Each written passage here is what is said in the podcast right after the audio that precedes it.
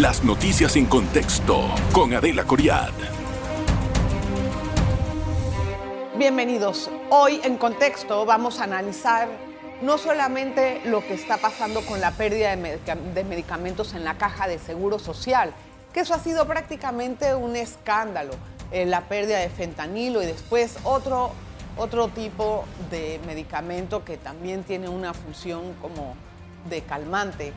¿Qué está pasando en la caja de seguro social? Y además de eso, la atención médica. Hace unos años el señor eh, Lao había dicho, el director de la caja había dicho de que ya se iban a terminar las filas y que las personas van a poder llegar a su cita a tiempo sin tener que madrugar y hacer estas largas colas. Y eso no ha ocurrido. ¿Qué está pasando en la caja de seguro social? Vamos a conversar hoy con don Carlos Abadía, el doctor.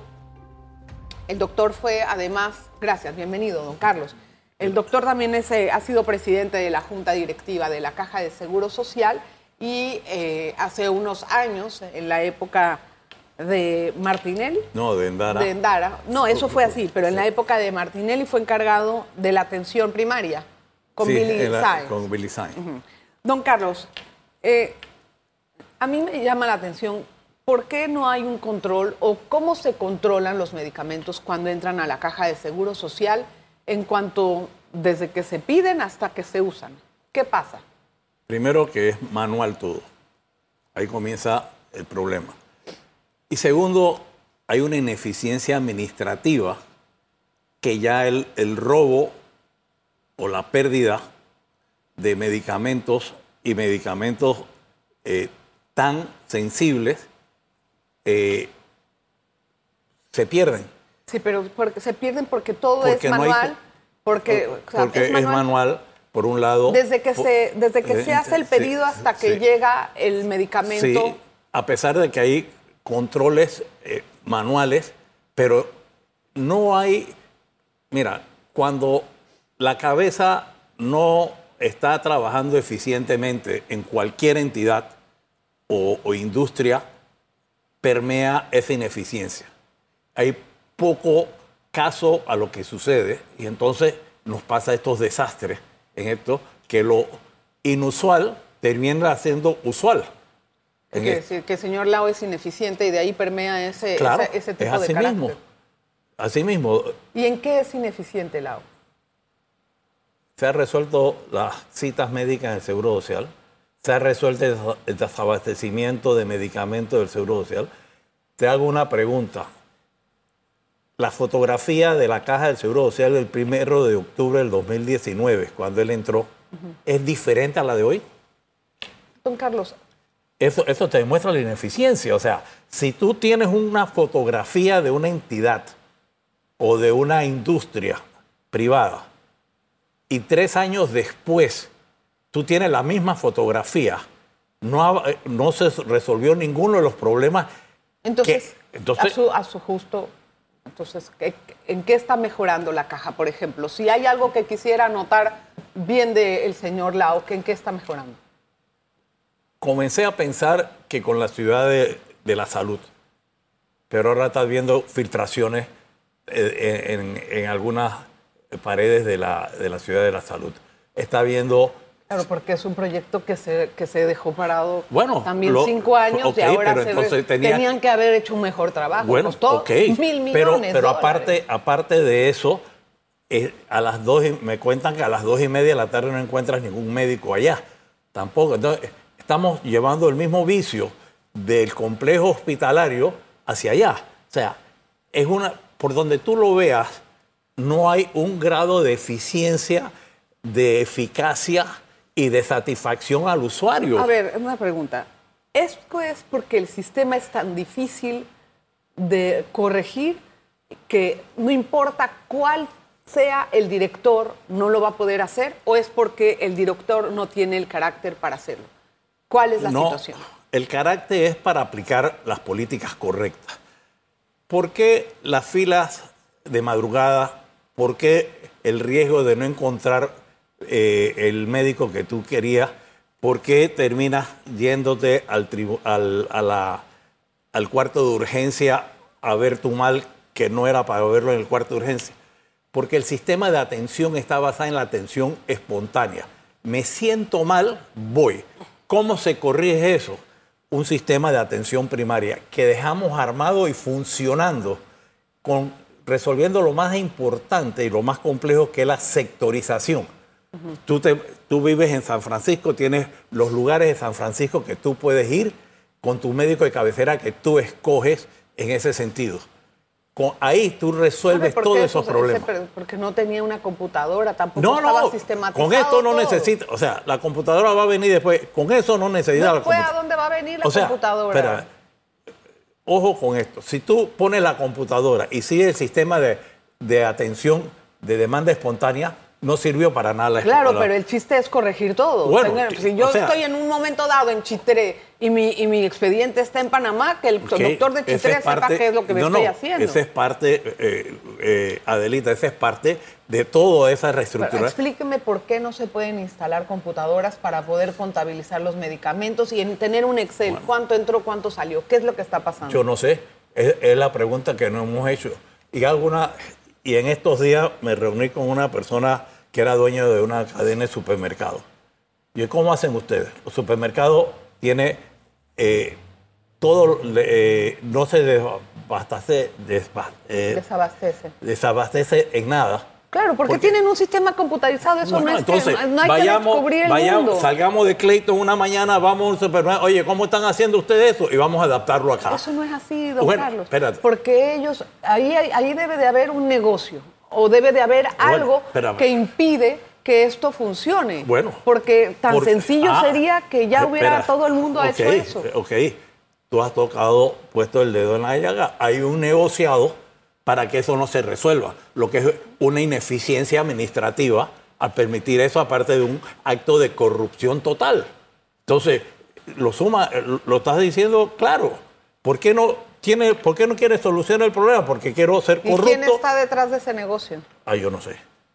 Veamos todo lo que, se beneficia. porque estamos, en la era tecnológica y ellos siguen con un papel escribiendo a mano. Eso es ridículo, bueno, perdón. Eh, estamos claros y se ha señalado. Y cuando uno señala, dice que nada más es crítica, pero resuelve el, asunto.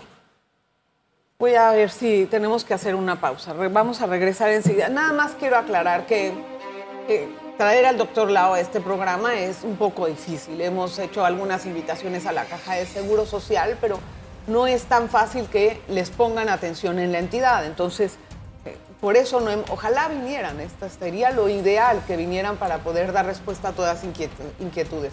Una pausa. En breve regresamos con En Contexto.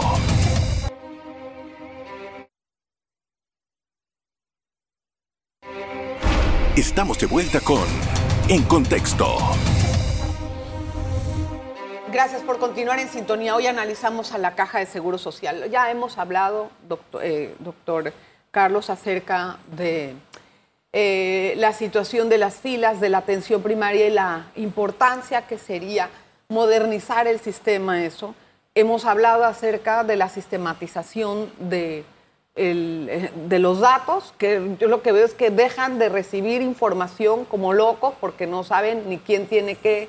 ¿Cómo se hace, nada más para entender, cómo se hace una proyección de las compras de medicamentos si todos los, los expedientes de tus pacientes están hechos a mano, en un file?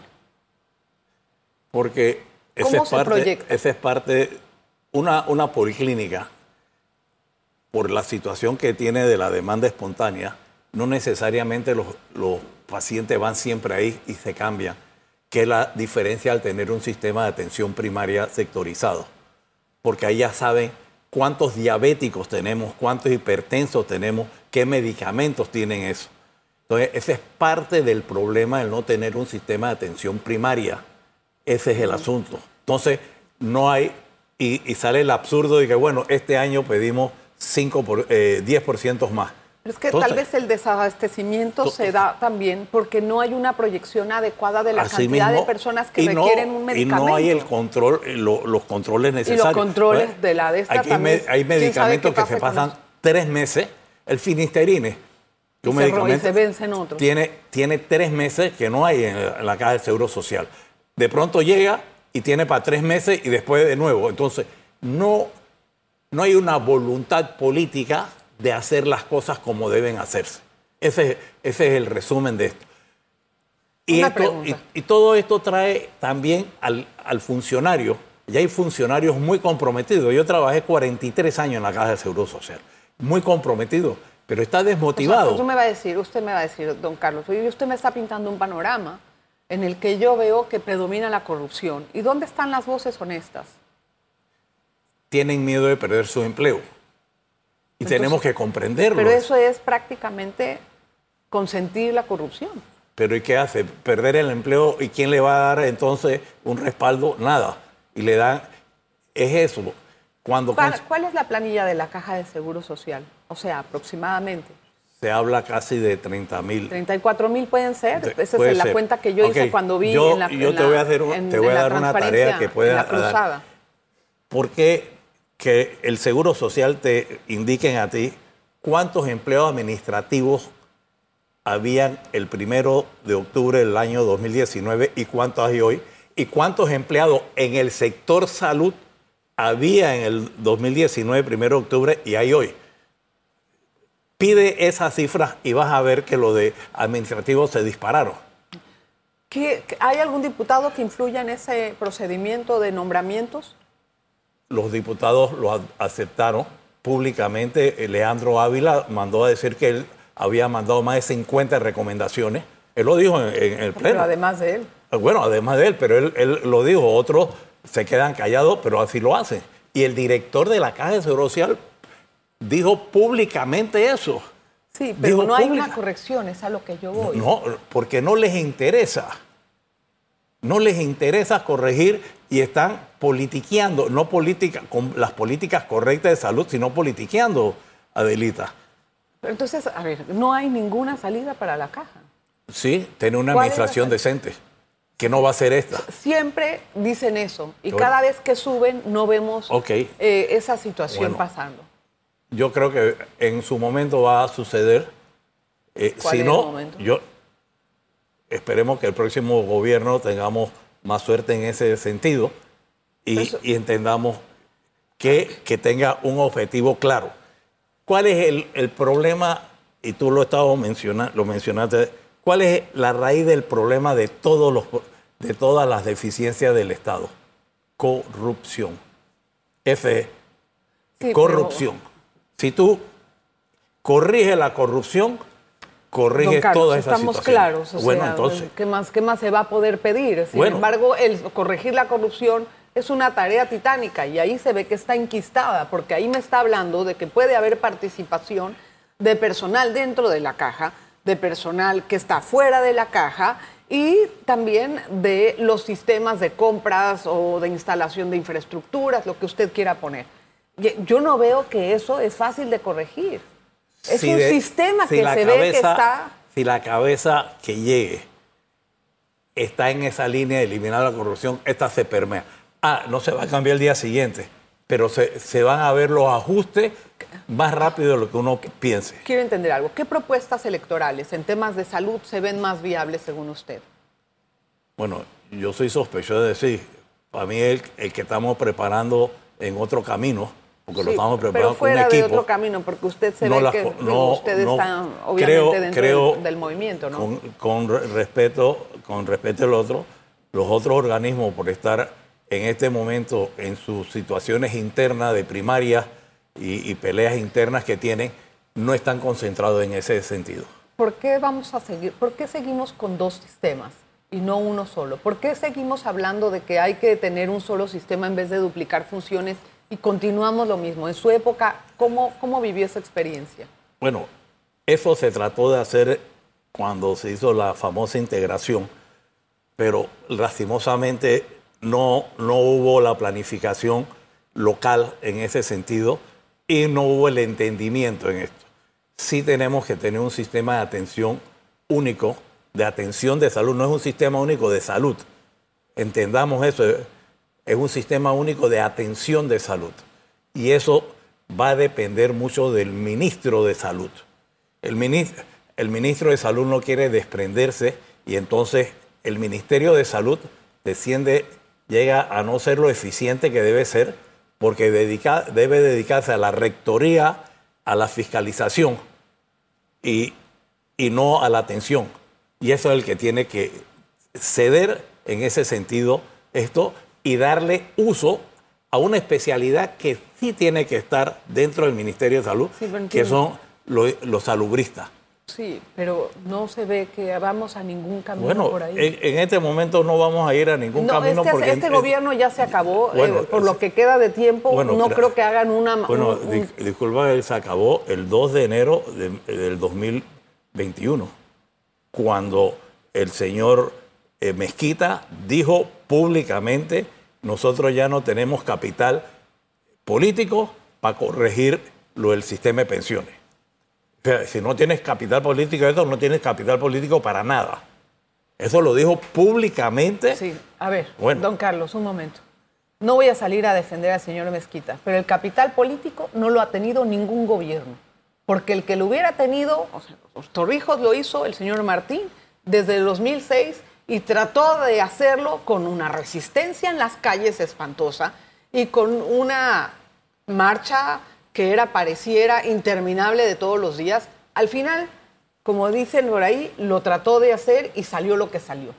Y desde ese momento hasta la fecha, que han pasado 20 años prácticamente, o menos, 18, nadie ha hecho nada por la caja. Ok. Incluso en el gobierno de Marela ni siquiera nombraron el actuario. Ahorita falta otro actuario, tampoco No, lo nombran. tampoco. Entonces, No hay no, voluntad digamos, política. no digamos nada más de este gobierno, No, no, porque no, yo- me parece que eso yo es no, justo. no. Ahí tienen un arrastre de todos no, no, los no, gobiernos. yo no me estoy refiriendo a este gobierno nada más.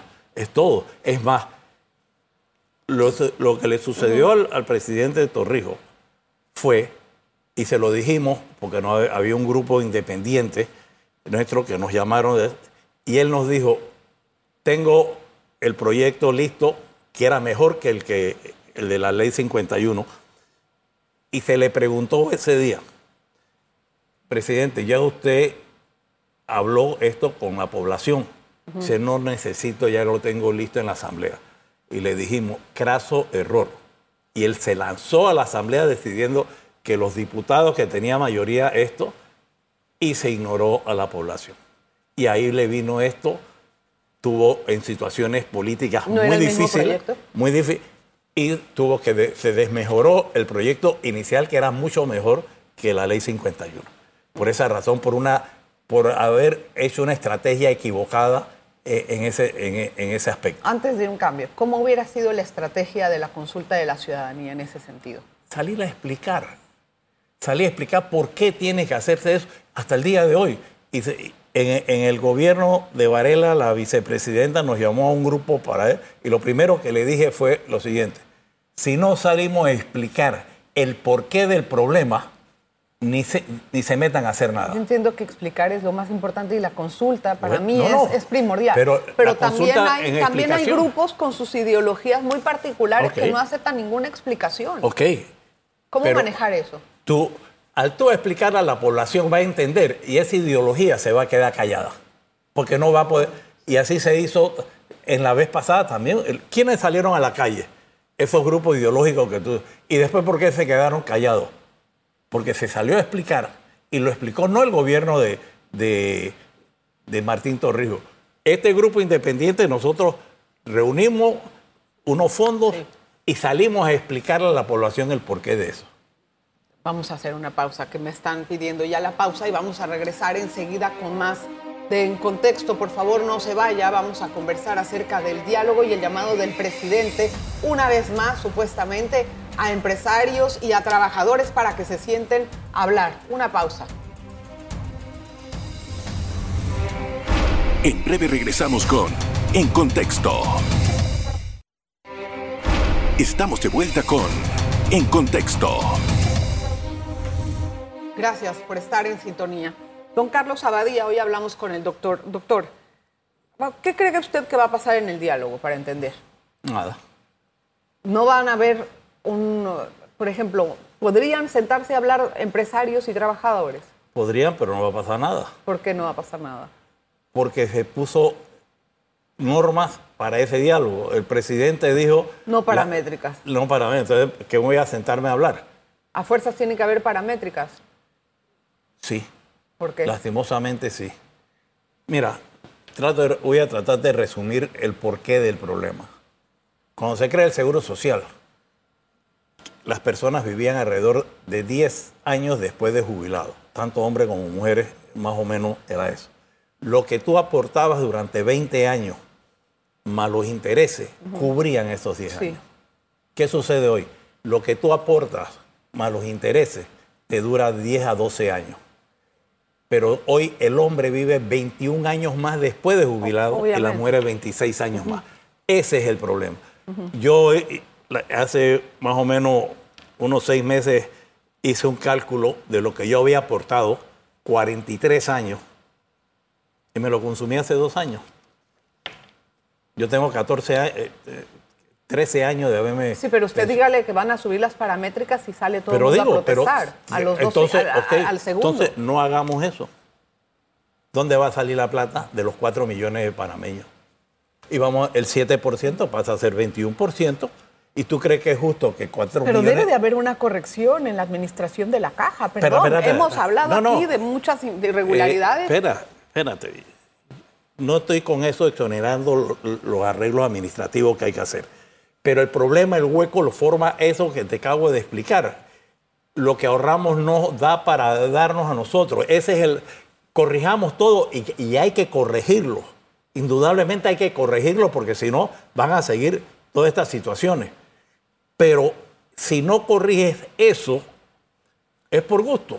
obviamente, pero es que no veo que eso se va a corregir. Usted bueno, me está pintando un panorama. pero, pero, Adelita, si no sales a explicarle a las personas, a mí me han llamado grupos para que le explicara en la época de la pandemia por Zoom. bueno, en ese gobierno no va a haber nada. ¿Qué va a pasar cuando, entre el próximo gobierno? Bueno, va a tener, tiene la bomba en la cara ya reventada. Ya tenemos un déficit del IBM. y hay también otros le programas vas a decir a la población, señores, yo no voy a aumentar nada, pero eso nos cuesta alrededor de 2 mil millones de dólares inicialmente por año entonces voy a quitar en educación, salud y o el 7% pasa a ser 21% para poder cubrir eso.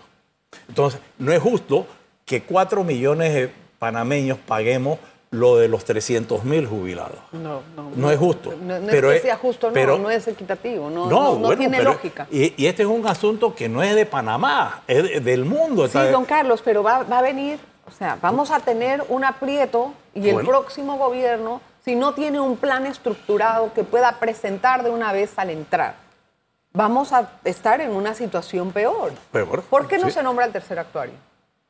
Pregúntale a Anito Cortizo. ¿Pero usted por qué cree que no se nombra? Porque no les interesa. No, quieren seguir, igual que hizo Varela una irresponsabilidad. no, dar la cara al problema. Una, irresponsabilidad de Varela. Pero Varela lo dejó como cuatro años, tres años. Bueno, y este, este, este, tiene un año. Un año y va a dejarlo eh, el, eh, eh, probablemente el primero de junio, un mes antes de retirarse, lo nombra. Entonces, por favor, es que no, no hay conciencia nacional. Sí, pero eh, la situación... Eh, es grave, es grave. ¿Se va a implementar el libro blanco en algún momento? No sé. Yo aquí no creo que durante lo que falte de... Ahí estaba supuestamente toda la, metodología de cómo sacar adelante el sistema de salud. Que es el sistema de atención primaria. Sí. Bueno, Pero hacen cosas y las dejan ahí tiradas en la biblioteca. Porque no les interesa y por eso el diálogo lo inventaron para no llegar a nada y tener a la gente hablando ahí por gusto. Y, ¿Qué, cargos nuevos o figuras nuevas se han eh, puesto en este gobierno que usted ve innecesarias? Que veo innecesarias. Sí, o sea. los ministros consejeros, que no, es, no están ni en la norma. Eh, este, ahora crearon otra, que me parece, crearon la, el Ministerio de la Mujer, que estaba antes era el instituto. entonces, digo, yo creo, pero yo creo que hay que hacer políticas, decidir política y después que tú diseñas las políticas, vamos a construir la institución, no la institución para hacer las políticas. Yo entiendo la, lógica. Don Carlos, ¿qué, qué, qué le espera ahorita al asegurado? Quiero entender. ¿Qué le espera al asegurado común? De a pie que tiene que llegar a tomar una cita y que en No este le- momento está... No le espera más que madrugar, tener el riesgo de no atender, eh, atenderse con el paciente, con el médico que necesitaba o pedía, y terminar en un cuarto de urgencia, donde te... ¿Tú, tú has escuchado en el cuarto de urgencia el, eh, el paciente blanco, el paciente amarillo, Sí, el verde sí, rojo? sí. Es eso, el paciente La blanco era el que no tiene que estar en un cuarto de urgencia. Tú vas a España y el cuarto de urgencia de cualquier hospital de España está vacío. Claro, porque es para urgencias. Es por urgencia. No es para ir a atender ahí- a todo Hay como- de un politraumatizado, un, un problema eh, cardíaco. No es eso. Entonces, ¿qué sucede? Nos llega un politraumatizado o un infarto y los médicos están ocupados para atender el dolor No, de cabeza. dejan a eso y atienden al otro. Entonces, Eso es tan sencillo. Y no tienes concentración en ese sentido. Y tienes un cansancio. Entonces, mientras no haga la, la atención primaria de salud, vas a tener todo Sí, para eso. mí, pero para mí hay algo grave, que es eso, y también algo muy grave, que es que el sistema no esté eh, de una forma digitalizado. Sí, o con, con esto, que donde la persona tenga No, una que no- tarjeta. que no tenga informática, Mira, eso tengo una tarjeta. Es ridículo. En esta no. época de la vida, No, no, estoy claro. Y su expediente tengo una tarjeta. Y si yo me enfermé eh, Me lo llevo en los dos Chiriquí lados. y listo, eh, muestro mi tarjeta y listo. eso, o sea, eso, eso, pero- eso huele a, a hacer las cosas de alguna forma para que quepa, para que haya espacio para prácticas que no se, no se sienten tan transparentes. Gracias, don Carlos, por estar con nosotros en, No, gracias en a ti. contexto. Esperemos que de verdad esto cambie, porque así la, la gente es la que está sufriendo. El asegurado que está enfermo, igualmente vamos a ver qué va a pasar con las pensiones más adelante. Ve usted que hay que hacer toda una reingeniería en la caja de seguro social, pero para eso tiene que haber voluntad desde la presidencia y un director capaz para poder ejecutarlo.